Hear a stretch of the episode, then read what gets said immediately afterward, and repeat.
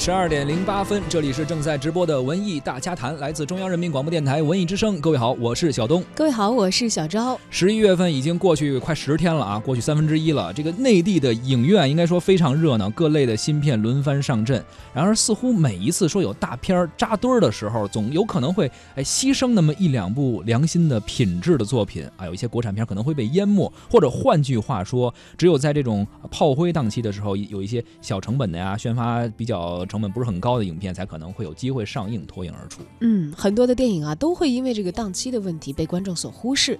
那么也就在是这两天的时候呢，有一部一上映就几乎是零排片的片子。太低了是吧？对对，嗯你基本看不到在主流商业院线对它有多少的排片，貌似是又要被辜负了。嗯什么电影呢？张艾嘉的新作《相爱相亲》。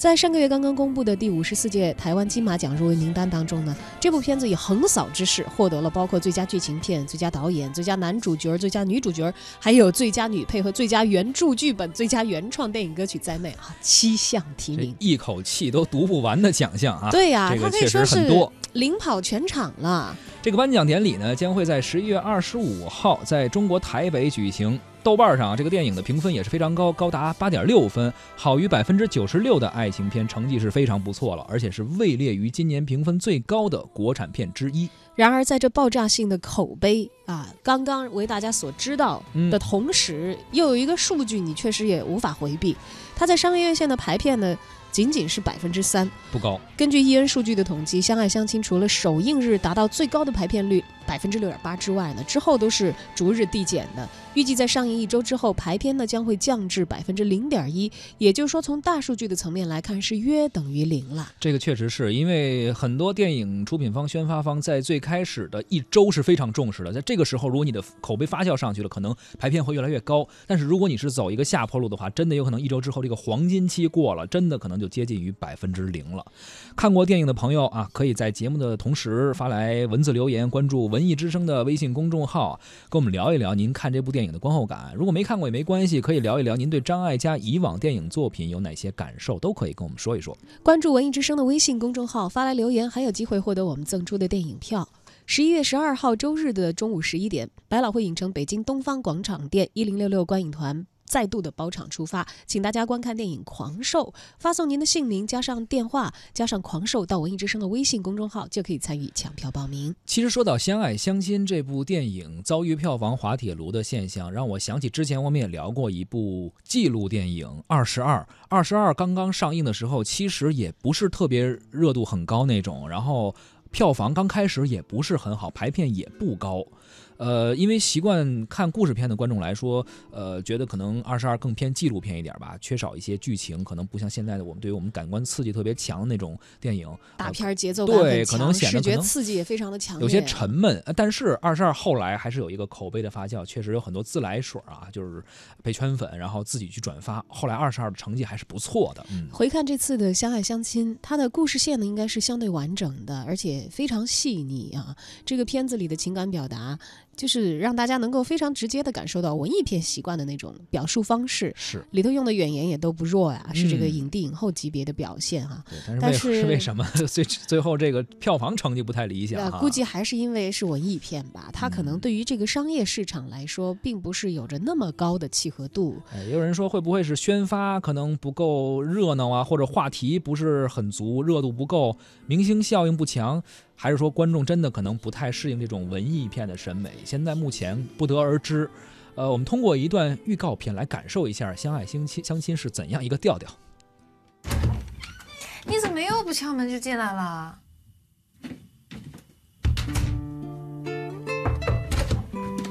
我还没说进来呢。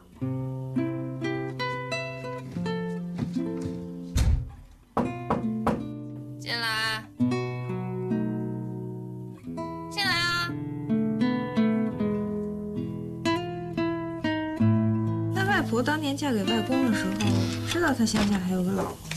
这个叫真心相爱。你都听见了，我又哪儿惹到他了？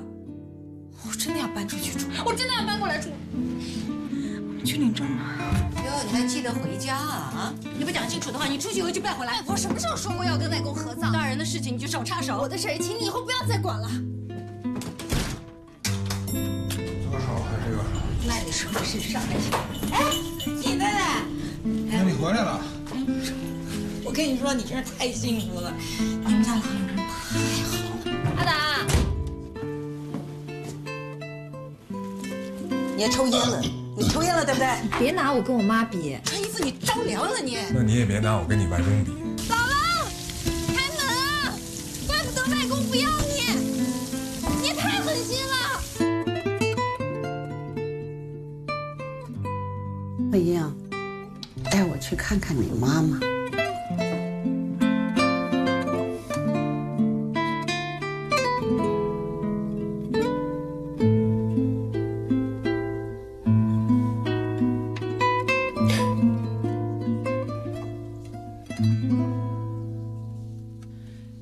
艾嘉应该算是非常圈内公认的才女吧，又能自己唱歌，我们都非常熟悉《爱的代价》，然后还也演戏，同时现在也是做导演，拍了一些大家非常喜欢的作品。她的作品其实有一以贯之的那种文艺片的细腻啊，是而且也不是以那种大场面啊、他是比较有他著称的自己的一个节奏、一个调调啊，而且之前呃她自导自演的处女作《最爱》还是提名了九项台湾金马奖，也也是应该算是一个挺容易得奖或者被评委们所喜欢的一类作品。不知道大家还记不记得啊？十二年前呢，张艾嘉执导过一部电影，名叫《二十三十四十》，当时就集结了刘若英、李心洁，还有梁家辉、黄秋生、陈升、陈柏霖、齐豫等等啊，这些嗯非常有名头的演员。哎，现在都是大咖了哈。哎，也有这个观众这次在看了《相爱相亲》以后啊，这个细评嗯，细说说张艾嘉这个《相爱相亲》也可以改个名字，叫什么？可以叫三十六十九十，就是 年龄跨度更大一些，但是还是这样一个感觉哈。还是讲嗯的不同年龄段的女性的故事。是，确实是这部电影就是三个不同年龄阶段的女性啊，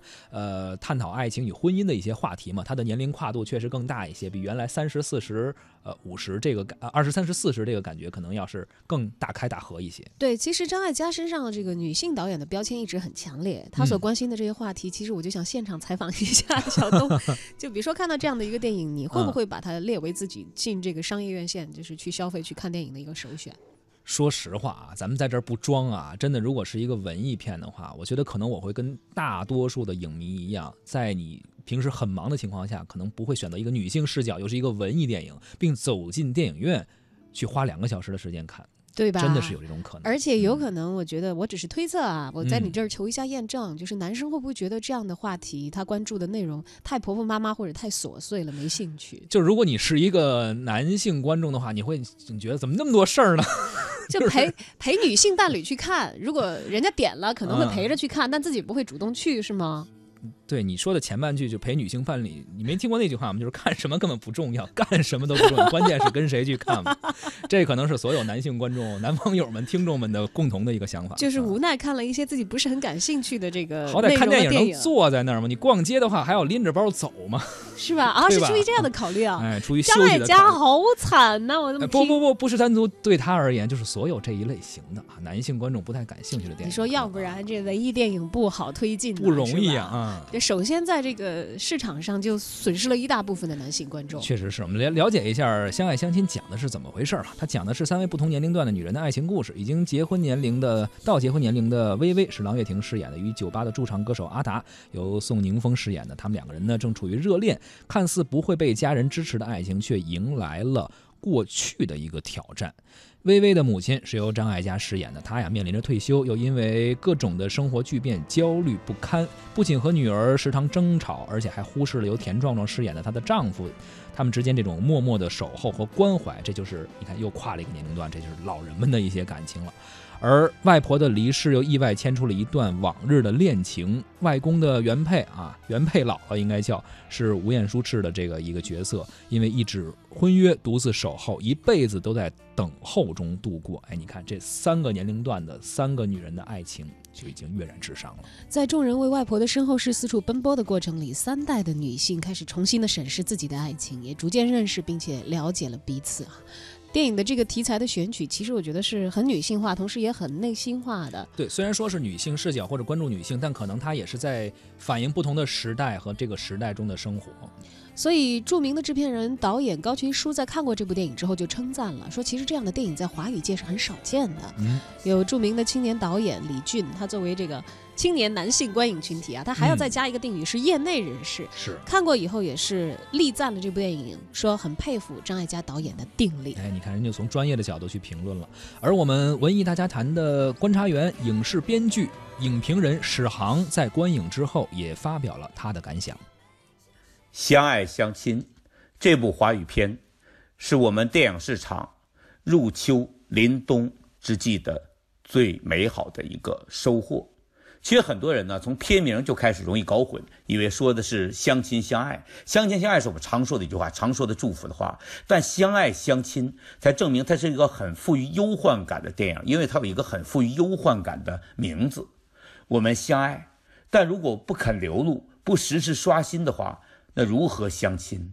那又与不爱有何分别呢？所以呢，《相爱相亲》这样一部电影，它从一开始就能看出它是个从容的、深刻的、诚挚的、朴素的电影。女儿抱怨妈妈那句话：“我妈妈炒辣椒从来不关门。”这种抱怨就奠定了全片的家常和日常。这种家常日常又是值回票价的家常和日常，能让你思前想后。想到自己家，想到自己生命的回忆，那些懵懂的，但现在想来深刻的印象，触手皆温，手碰到哪儿都是找到温度的。那里面有句台词，夫妻之间的台词，久耳弥笃，万事新照的台词，说不敢期待，只能等待。这八个字何尝不是我们对华语电影的一个态度呢？张艾嘉导演的片子，从一开始的少女小鱼，二十三十四十到念念。到念念的时候呢，还是一个人为一片，一个人的出神；而相爱相亲，终于四目对视，我们可以对视并且微笑。那里面吴彦姝老太太出演的姥姥，外孙女郎月婷问她：“我要不要跟他私奔呢？要不我跟他私奔吧？”她说她爱人宋宁演这个角色，好，一字千金，令人莞尔。莞尔一笑是为什么？姥姥她一生。他为爱只做出的努力就是留在原地，但是他希望他外孙女，亲爱的外孙女可以有另外一份人生，所以私奔就私奔吧。最后呢，他一直不肯放自己心爱的人，自己丈夫的灵柩回城里跟别人合葬在一起，而最后他放手了，这放手才证明他多么爱。他最后说我不要你了，进城那句我不爱，那句我不要你了，其实全篇最催泪的地方，催泪的不要不要的。有他衬托着张艾嘉呢，粗粝中有一种温婉；郎月婷长得确实很像山口百惠，则是健美之中的一种清朗。这里面的选角啊都非常棒。你看，像这个王志文来客串，绵里藏针；您有了这个证明，就可以跟老太太打官司了。他说明他的态度，但他是国家公务员，他又不能明确流露。而李雪健呢，是练达而又诚恳的接受着人家老太太送的冬瓜糖，当地土特产。那份推让，不是官官家的派头，不是官僚的派头，而是一种礼数。而耿乐那种煞有介事的蠢蠢欲动的逗逼状态，其实是非常可爱的。那种可爱，就是既是作为家长的可爱，也是作为男人的可爱。他不见得多有本事，也不见得多有头脑，但他喜欢什么人。他是知道流露、知道配合的，而田壮壮在这里演的这个丈夫从容不迫、游刃有余。当年他在陆学长的电影《长大成人》中饰演朱克来，是演一个象征，而今非常圆熟的。这让我想起了已故好演员傅彪有一次跟我们聊天，在节目里聊天，他说一句话：“他说我演这个角色呀，不是理想中的男人，却是传说中的丈夫。”田壮壮演的这个角色也可以这么说。不是理想中的男人，却是传说中的丈夫。而奶茶罗若英来给自己的老师张艾嘉，呃，千里迢迢赶来客串。她本来是没有时间，但张艾嘉一个电话过来，她说：“你等我二十分钟，马上就调好时间，改变安排来客串这个来学车的邻居王太太，左右不分的娇憨无敌的王太太。王太太这里面承包很多喜感，跟耿乐一样，但是呢，又有一种媚气。这个媚气是以前。”年轻的奶茶所不具备的，唯一的奶茶所不具备的，而现在她作为一个轻熟女，终于给我们带来这一切了。而谭维维和这个宋宁，他们出演这一对儿音乐人旧情侣，他们的那种感觉就是疲倦中的互相依赖，没有专门做戏的成分，但很多地方恰恰能感觉出他们当年的。贫贱夫妻百事哀的东西，那种疲倦是相依相靠，那种靠在一起的那种感觉，不像相爱相亲这么圆满，但相依相靠、互为依靠，也是一个值得祝福的以往的回忆。所以这部电影呢，有温暖，有圆满，值得一看。目前票房还应该再涨几倍才好。面对观众和网友对于爱情的若干问题，导演张艾嘉也进行了回复。千万不要为了年龄问题结婚，遇不到的话是还没有到，慢慢等，要有耐心啊，然后呃要付出，要主动，遇到对的人赶快表现，赶快表达。其实有一个好的伴侣，常常可以长久过于一个婚姻，因为想看结婚还有一个解药叫离婚。我觉得所有的这种呃爱情关系，都是要出自于自愿的，而不是用一张纸头来维持的。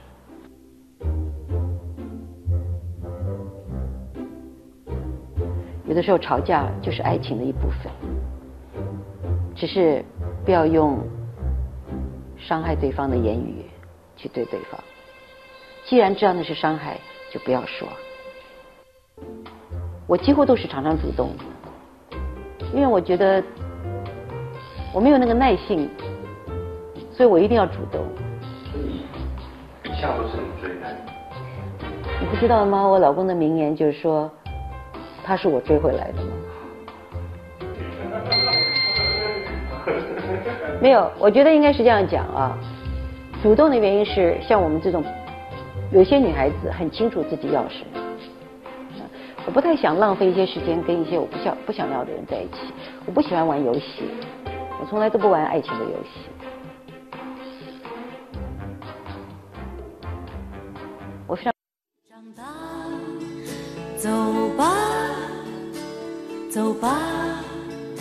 人生难免经历苦痛挣扎。走吧，走吧。为自己的心找一个家，也曾伤心流泪，也曾黯然心碎，这是爱的代价。